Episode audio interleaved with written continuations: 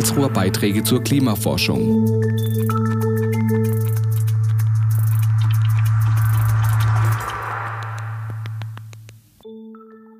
Grundwasser ist in Deutschland für die meisten Menschen etwas Selbstverständliches. Viele machen sich zu dem Thema auch vielleicht keine größeren Gedanken und das, obwohl als Folge des Klimawandels Grundwasser in der Zukunft nicht ganz so selbstverständlich sein könnte oder sein wird. Generell kann man jedoch momentan sagen, dass Deutschland ein wasserreiches Land ist. Ungefähr 70 Prozent unseres Trinkwassers stammt vom Grundwasser und Quellen. Zu Gast in der heutigen Ausgabe Karlsruher Beiträge zur Klimaforschung ist Herr Andreas Wunsch. Er ist Doktorand am Institut für angewandte Geowissenschaften in der Abteilung Hydrogeologie am Karlsruher Institut für Technologie. Andreas Wunsch befasst sich mit der Entwicklung der Grundwasserstände in Deutschland im Kontext des Klimawandels und wird uns heute mehr zu diesem Thema und seiner Forschung erklären. Am Mikrofon ist Joshua Bayless. Es freut mich sehr, heute bei der Podcast-Reihe Karlsruher Beiträge zur Klimaforschung Herr Andreas Wunsch begrüßen zu dürfen. Er ist Doktorand am Institut für angewandte Geowissenschaften in der Abteilung Hydrogeologie. Erstmal, hallo Herr Wunsch. Hallo Herr Bellis, freut mich hier zu sein. Ja, freut mich auch sehr, Sie in der Podcast-Reihe begrüßen zu dürfen. Sie arbeiten oder besser gesagt haben gerade diese ist ja jetzt neulich fertig geworden, an einer Studie gearbeitet zur Entwicklung der Grundwasserstände in Deutschland im Kontext des Klimawandels. Ein sehr faszinierendes Gebiet, wo auch KI zum Einsatz kommt. Und das ist auch etwas, was ich jetzt schon äh, in vorherigen Gesprächen auch schon gemerkt habe, dass KI sich doch immer wieder im Gebiet das, äh, der Klimatologie durchzieht. Da werden wir auch natürlich drauf sprechen zu kommen. Ähm, und aber auch auf Ihre Dissertation, denn das Ganze ist auch ein Teilaspekt der Dissertation, die eher zum Thema Deep Learning zur Bearbeitung hydrogeologischer Fragen, die da gehandelt hat. Aber ich würde sagen, am besten stellen Sie sie gerne selbst vor. Ähm, vielleicht erstmal grob Ihre Dissertation und eben dieses Forschungsgebiet und die aktuelle Studie. Ja, genau. Die Beschreibung war eigentlich schon äh, ganz korrekt soweit. Ähm, in meiner Dissertation beschäftige ich mich jetzt seit einigen Jahren schon mit ähm, der Bearbeitung von Fragestellungen, die wir versuchen mit ähm, KI-Methoden ganz allgemein, im genaueren wären es künstliche neuronale Netze oder Deep Learning-Ansätze ähm, zu beantworten. Und mein Fokus ist da wirklich die Modellierung und Vorhersage von hydrogeologischen Zeitreihen. Das bedeutet ähm, Aufzeichnungen über die Zeit von beispielsweise Grundwasserständen. Das heißt, dass irgendwo eine kleine Bohrung im Boden und da wird über viele Jahrzehnte regelmäßig gemessen, wie entwickelt sich denn der Grundwasserstand. Und auf Basis dieser Daten versuchen wir dann verschiedene Fragen zu beantworten. Man kann auch die, die Qualität des Grundwassers ähm, betrachten. Das ist jetzt in meiner Dissertation eher weniger der Fall. Da geht es eigentlich fast immer um Grundwasserstände, also die Quantität mhm. oder auch um Quellschüttung. Das heißt, wie viel Wasser kommt an einer Quelle denn zutage? Mhm. Ich denke, vielleicht liegt die Antwort für viele ähm, direkt da, aber ich würde trotzdem fragen, wieso ist es denn so wichtig zu wissen, was für Grundwasserbestände herrschen oder gerade auch im Aspekt der Quelle, wie da die Wasserverhältnisse aussehen? Also vor allem in Bezug auf Deutschland, aber auch global ist Grundwasser einfach die größte Frischwasserquelle, die es gibt. Mhm. Ähm, hat entsprechend auch eine sehr hohe Bedeutung, beispielsweise für die Trinkwasserversorgung. In Deutschland stammen über 70 Prozent oder circa 70 Prozent des Trinkwassers aus Grund- und Quellwasser. Das heißt, der überwiegende Anteil. Und ähm, über solche Messungen und auch über die Modelle, die wir da verwenden, nicht nur die KI-Modelle, natürlich auch klassische Modellierungsansätze, ähm, die es in der Hydrogeologie schon länger gibt, ähm, können wir eben Aussagen über die Wasserverfügbarkeit treffen. Und auf diesen Erkenntnissen aufbauend kann man dann nachhaltige Managementpläne entwickeln, beispielsweise für Wasserversorger. Ähm, darauf beruhen auch Entscheidungen von Behörden, wo wie viel Wasser entnommen werden darf, etc. Auf diese nachhaltige Wassermanagement ähm, kommen wir auch gerne später zu sprechen. Natürlich ist es jetzt auch so, dass, denke ich mal, der zeitliche Rahmen für solche Studien einge begrenzt werden muss. Jetzt kennen wir es eigentlich alle aus den vergangenen Jahren, dass es doch sehr, sage ich mal, ähm, viele Dürren gab oder auch heiße Sommer, wo es nicht viel geregnet hat. Aber müssen wir uns denn jetzt momentan gerade Sorgen um das Grundwasser machen, sage ich mal, oder die Stände? Und was ist dann da der zeitliche Rahmen, den Sie betrachten? Wie weit vorausschauen Sie denn? Also ich glaube, jetzt ganz konkret, ähm, ganz allgemein muss man sich, wenn dann nur lokal ähm, Sorgen um das Grundwasser machen. Ähm, prinzipiell ist Deutschland ein sehr wasserreiches Land. Ähm, wir haben ein sehr großes Wasserdargebot, von dem wir auch bisher nur wenige Prozent, ich glaube so Größenordnung 13, 14 Prozent nutzen. Das heißt, wir sind da noch nicht im Wasserstress. Das ist aber nur eine ganz allgemeine Betrachtung. Ähm, lokal, regional kann das natürlich ganz anders aussehen. Ähm, hier in Karlsruhe sind wir im Oberrheingraben, da haben wir sehr, sehr große Grundwasservorräte. Ähm, trotzdem ist es natürlich so, dass auch hier die die Wälder beispielsweise leiden, weil eben doch Grundwasserstände abgesunken sind. Ähm, wir haben jetzt hier mit Sicherheit noch keine Knappheit an Trinkwasser beispielsweise, aber ähm, man muss da natürlich ähm, sich der Fragestellung schon mal widmen. Und die angesprochenen trockenen Sommer, vor allem der Jahre 2018, 19, mhm. 20, ähm, die waren auch wirklich eine Motivation für die Studie, die wir durchgeführt haben. Ähm, wir haben eben in den Jahren zuvor schon unsere KI-Modelle auf kürzeres Zeitskalen, Wochen, Monate angewendet und haben gesehen, dass man ähm, mit diesen Modellen Grundwasserstände sehr gut vorhersagen kann.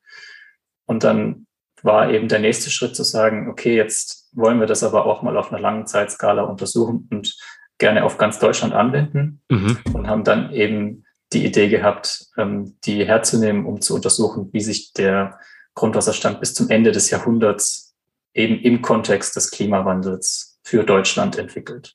Mhm. Das heißt, wir betrachten Zeiträume eben bis zum Jahr 2100.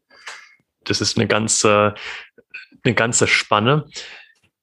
Können Sie dann auch schon jetzt sagen, ähm, in diesem Zeitrahmen, ab wann wäre denn der Zeitpunkt, wo man sich um Grundwasserbestände in Deutschland Sorgen machen müssten? Kann man das so klar rauskristallisieren oder wäre das zu weit gegriffen? Nein, das kann man äh, so nicht sagen. Mhm. Ähm, prinzipiell, wir arbeiten da mit ähm, Daten, die ähm, aus Klimamodellen stammen, die wiederum basieren auf verschiedenen Klimaszenarien. Mhm. Und diese Daten, die sind nicht jahresscharf. Das heißt, man kann nicht hergehen und sagen, ähm, das Klimamodell sagt, im Jahr 2050 sieht das Klima so und so aus. Ähm, man kann aber Trends ablesen. Also man betrachtet da meistens Zeiträume von 30 Jahren oder größer mhm. und schaut sich dann eben an, wie ist die Entwicklung innerhalb dieser großen Zeiträume. Haben wir Zunahmen, haben wir Abnahmen, verändert sich nichts. Das ist so die grobe Herangehensweise. Mhm. Okay. Und Sie haben gerade auch gesagt, es gibt die klassischen Klimamodelle und es gibt die KI wäre es richtig anzunehmen, dass KI zum Einsatz kommt, weil diese einfach ein bisschen exakter als die klassischen ist oder ähm, arbeiten diese auch irgendwo in einer Symbiose? Wo sind denn da die Unterschiede? Und wenn wir schon beim Thema sind, vielleicht im Anschluss, wie kann man sich denn auch diese Anwendung der KI vorstellen? Also KI ist nicht per se exakter als klassische Modelle. Hm. Ähm, das ist grundsätzlich erstmal sehr stark vom Einzelfall abhängig ähm, klassische Modelle, die auf physikalisch-numerischen Beziehungen ähm, basieren, die haben absolut ihre, ähm, ihr ein Berechtigungsdasein und es ist auch absolut sinnvoll, die weiter zu verwenden. Ähm, ich äh, gehe jetzt nicht auf die Klimamodelle an sich ein, weil wir eben das gar nicht das Klima selber betrachten, sondern mhm. wir nehmen nur die Daten aus den Klimamodellen. Ähm, Im Grundwasserbereich ist es so, dass man ähm, herkömmlicherweise numerische Modelle aufbaut, in denen man die ganzen Prozesse, die im Boden ablaufen, beispielsweise, wenn es regnet, dann muss man irgendwie den, die Versickerung physikalisch beschreiben, mhm. um zu sagen, so viel Wasser kommt dann wirklich im Grundwasser an, so viel fließt oberflächenmäßig ab, so viel verdunstet. Ähm, das ist relativ komplex und das braucht auch einen hohen Rechenaufwand und sehr, sehr viele Daten. Man muss den Untergrund sehr, sehr gut kennen. Mhm. Das ist meistens schwierig, weil meistens weiß man nur so grob, wie denn der Untergrund aussieht. Trotzdem sind die Modelle sehr gut, brauchen aber halt einfach sehr viele Daten und sehr viel Mühe und Zeit, um die aufzubauen. Und diese KI-Modelle, die funktionieren jetzt folgendermaßen, dass wir Input-Daten haben, die ähm, eine gewisse Relevanz für das Grundwasser haben. In unserem mhm. Fall Klimadaten, Niederschlag, Temperatur zum Beispiel. Mhm. Ähm, da ist der Zusammenhang, wie, sich, wie man sich das vorstellt. Es regnet, davon versickert ein Teil, je nach Temperatur verdunstet auch ein Teil. Und die Prozesse, die dahinter stehen, die müssen wir für unsere KI-Modelle nicht explizit formulieren. Und okay. das ist der ganz große Vorteil dieser Modelle. Ähm, die sind in der Lage, die Zusammenhänge zwischen diesen relevanten Klimavariablen mhm. und dem Grundwasser selbstständig zu erkennen und zu erlernen. Und wenn man es richtig macht, können Sie das dann auch verallgemeinern auf andere Zeiträume zum Beispiel. Und das heißt ganz konkret dann, was für Ergebnisse äh, geben diese dann wieder? Also was ist dann am Ende dadurch ersichtbar, sage ich mal? Also die Ergebnisse, die da rauskommen, sind einfach ganz konkret ähm, Grundwasserstände. Also mhm. wir, geben, wir geben Zeitreihen von Klimavariablen ein und mhm. bekommen Zeitreihen von Grundwasserständen wieder raus. Also und die sind auch wirklich zuverlässig in diesem Fall. Da kann man sich wirklich gut auch drauf verlassen.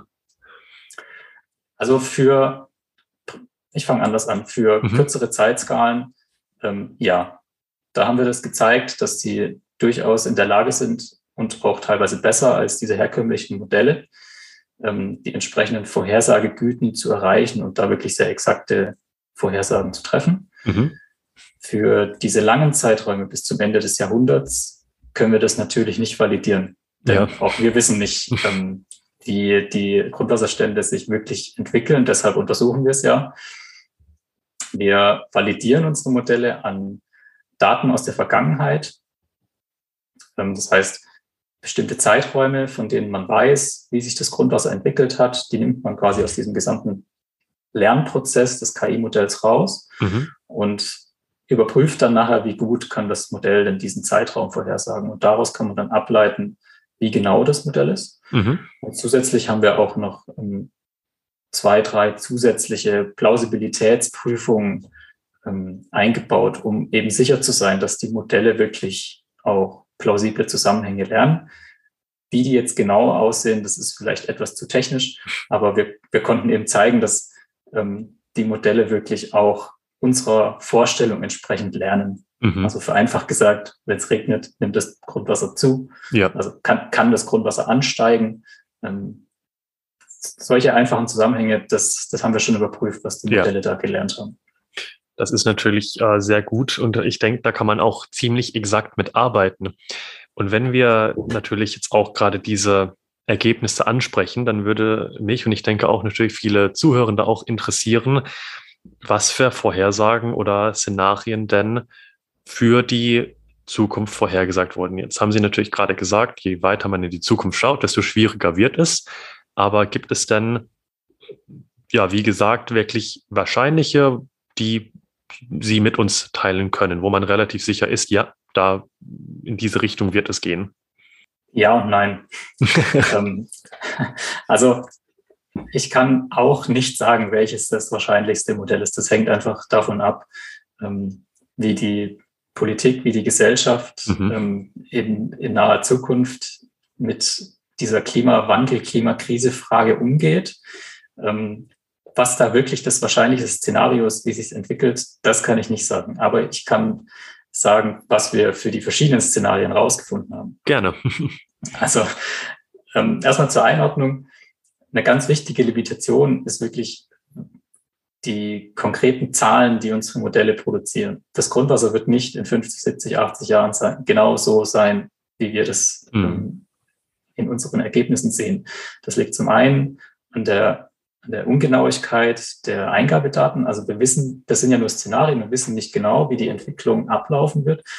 Aber viel wichtiger ist, dass wir wirklich nur den Klima, ähm, klimatisch bedingten Anteil am an der Änderung des Grundwassers modelliert haben. Das heißt, mhm. wir haben nicht mit einbezogen, wie sich beispielsweise Grundwasserentnahmen durch den Mensch für Trinkwasser oder Brauchwasser für die Industrie, ja. ähm, wie die sich in Zukunft verändern werden, wie sich die Vegetation verändert, die auch einen Einfluss auf die Grundwasserdynamik hat, ähm, auf die Grundwassermenge. Wir sind quasi von festen Randbedingungen ausgegangen und haben uns gefragt, diese ähm, Bedingungen gegeben, wie entwickelt sich dann das Grundwasser? Mhm. Dann haben wir ähm, drei verschiedene Szenarien untersucht. Ähm, ein relativ optimistisches Szenario, das grob ähm, dem, den Zielen des Pariser Klimaabkommens entspricht, das sogenannte RCP 2.6 Szenario. Ja. Ähm, diese Zahlen, die hinter den RCP-Werten jetzt immer kommen, also je höher die Zahl, desto pessimistischer ist das Szenario. Okay, das dann vielleicht gerade die Zahl nochmal von gerade eben. Das war die 2,6, 2,6. Äh, also relativ niedrig, ne? Relativ niedrig, genau. Mhm. Das beschreibt im Prinzip den Strahlungsantrieb durch anthropogene Treibhausgase im Jahr 2100. Mhm. Und ähm, neben diesem Szenario haben wir auch das RCP-Szenario 4.5 ähm, und 8.5 untersucht. Mhm. 8.5 ist also das Worst-Case-Szenario in unserem Fall und ja. auch generell was würde das denn mit sich bringen, das Worst-Case-Szenario? Das Worst-Case-Szenario, das, ähm, also man, man spricht da ja gerne in, in der öffentlichen Kommunikation mhm. von äh, Temperaturerhöhung globaler Durchschnittswerte. Das ist natürlich regional sehr, sehr unterschiedlich. Ja. Deswegen ähm, heißt das Szenario auch nicht ähm, RCP Temperatur X, sondern ähm, 8.5, was den Strahlungsantrieb ja. beschreibt. Ähm, grob kann man aber davon ausgehen, dass sich die globale Durchschnittstemperatur um circa 5 Grad erhöhen wird im Worst-Case-Szenario. Ganze Menge. Das ist eine ganze Menge und die Niederschlagsverteilungen und Mengen, die ändern sich dann eben auch sehr, sehr stark. Da geht man mhm. grob davon aus, dass trockene Gebiete trockener werden und mhm. feuchte Gebiete feuchter werden. Das optimistischste Szenario, das wir untersucht haben, 2.6, ähm, das geht von einer sicheren Erwärmung unter zwei Grad aus. Mhm. Das beschreibt man manchmal auch so als ein, ein Peak-Szenario. Mhm. Ähm, das Problem ist, in diesem Szenario äh, wird der Peak für das Jahr 2020 angenommen. Das bedeutet, ähm, wir haben den Peak eigentlich schon überschritten. Ja. Und bis zum Jahr 2100 sind da auch negative Emissionen mit eingepreist. Also dass wir ähm, weniger Treibhausgase ausstoßen, ähm, ja. dadurch Treibhausgase binden. Heißt, wir müssten einmal die Zeit zurückdrehen und dann auch jetzt schon anfangen zu handeln oder vielleicht schon damals anfangen zu handeln. Genau, am besten hätte man äh, vor vielen Jahren schon angefangen zu handeln. Ähm, ja. es, es gibt noch ein, wohl ein Zeitfenster. Ich bin da jetzt kein Experte, was die Wahrscheinlichkeiten und mhm. notwendigen Maßnahmen betrifft. Es gibt wohl noch ein Zeitfenster, in dem wir es schaffen können, dieses Szenario zu erreichen, aber das ähm, ist sehr, sehr straff. Ja, okay.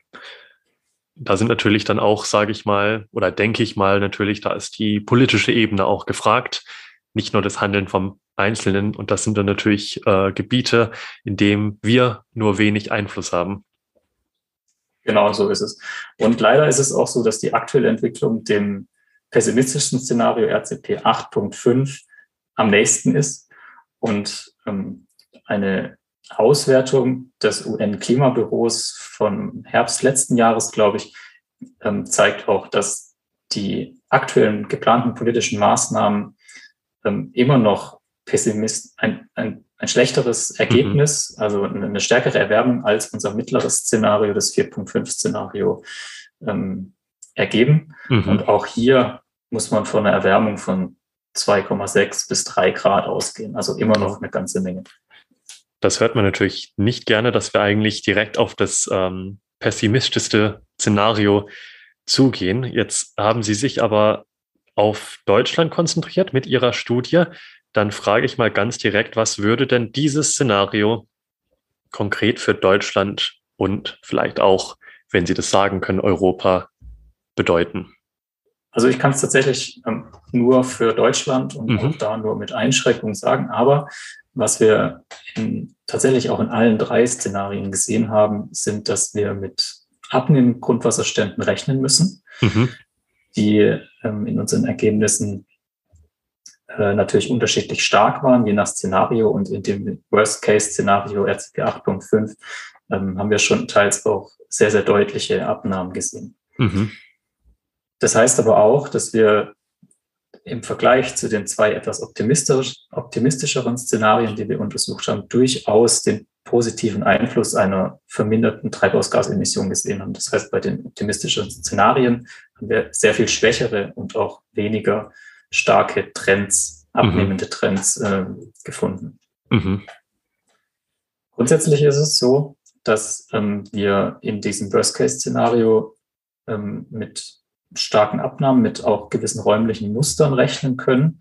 Beispielsweise haben wir herausgefunden, dass jetzt schon bestehende Muster, beispielsweise ähm, gibt es in Ostdeutschland zum Beispiel Brandenburg, ähm, jetzt schon Schwierigkeiten mit niedrigen Grundwasserständen. Diese Muster mhm. werden sich noch verstärken. Mhm. Norddeutschland, Ostdeutschland scheint etwas stärker zu betroffen zu sein, äh, betroffen zu sein als Süddeutschland. Und generell kann man auch davon ausgehen, dass die Variabilität über das Jahr ähm, deutlich zunehmen wird. Das mhm. bedeutet, ähm, die Grundwasserhöchststände, die meist so im Winter, Frühjahr, wenn es viel regnet, ähm, auftreten, die nehmen teilweise gar nicht ab. Mhm. Ähm, dafür sind aber die Trockenperioden im Spätsommer, Herbst sehr viel tiefer und länger. Was okay. dann natürlich eine gewisse Problematik einfach ja. auch für die, für die Vegetation, ähm, für die Landwirtschaft, aber auch für die Trinkwasserversorgung einfach mit sich bringt. Eine Reihe an, an Problemen. Jetzt haben wir es am Anfang oder Sie haben es am Anfang erwähnt und ich sagte, da würde ich gerne wieder drauf ähm, zu sprechen kommen später. Da fiel das äh, Stichwort, korrigieren Sie mich gerne, wenn ich falsch liege, Grundwassermanagement.